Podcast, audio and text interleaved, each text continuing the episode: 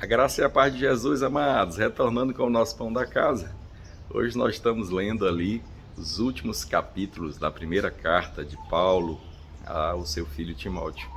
E ele diz ali no capítulo 6, no verso 6, grande fonte de lucro há na piedade com contentamento. Sabe, as pessoas desse mundo, né, elas, e todo homem, está atrás de algum lucro, de algum ganho.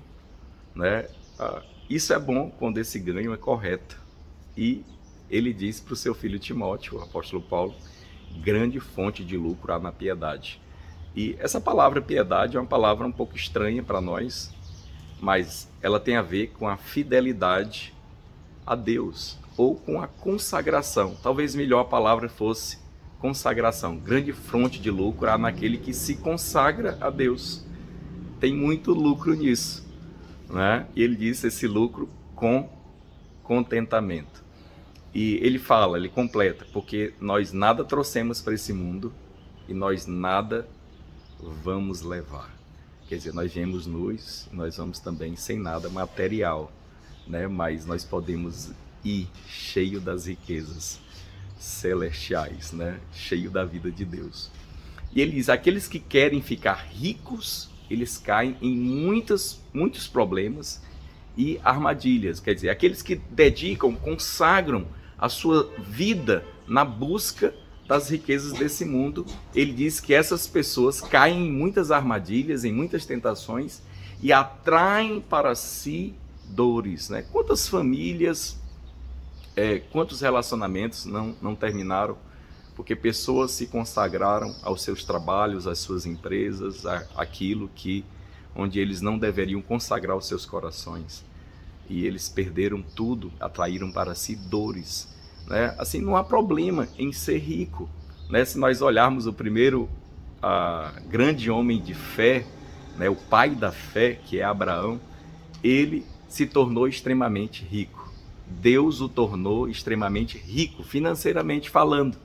Não só espiritualmente, mas rico financeiramente. Mas a sua riqueza tinha um propósito. Né? É esse é o ponto. Né? Alguns querem ficar ricos e se dedicam àquilo. Outros consagram seus corações a Deus e Deus os conduz a grandes riquezas. É diferente. Né? Deus quer conduzir você a prosperidade. Mas onde que seu coração tem que estar? Seu coração tem que estar consagrado e apaixonado por Deus. Deus em primeiro lugar. É isso que ele está dizendo aqui para Timóteo. Sabe, Deus ele tem propósito em nos abençoar. Né? E ele deseja que as riquezas celestiais, inclusive os recursos financeiros, fluam através de nós para tocar outras vidas. Por isso que ele diz assim: diga aos ricos desse mundo que não ponham as suas, as suas, a sua esperança na instabilidade das riquezas. Tudo aquilo que os homens acham que é estável, né? poupança, é, sei lá, as riquezas, eles acham que aquilo é instável, mas de uma hora para outra, amada, elas se tornam, se tornam instáveis. Só o que é estável é a pessoa do nosso Deus, né? a rocha. É Ele onde nós estamos ou devemos estar satisfeitos, contentes. Por isso que ele diz: tendo o que comer e o que vestir, estejam contentes. Ele não está dizendo para você se, se contentar com miséria, né? Porque ó, miséria, doença, enfermidade, todas essas coisas vieram com a queda do homem.